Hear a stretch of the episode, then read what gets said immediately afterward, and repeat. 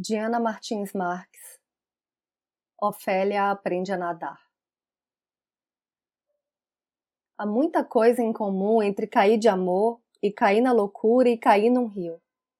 Em todo caso, cai-se da própria altura. Veja-se, por exemplo, Ofélia.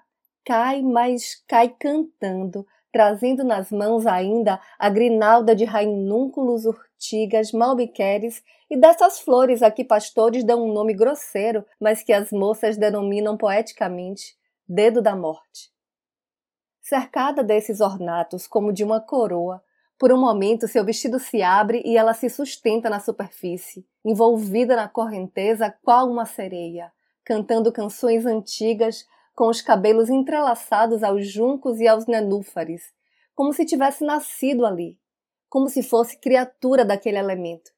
Somos nós mesmos piscinas, lagos ou charcos, reservatórios onde águas se debatem.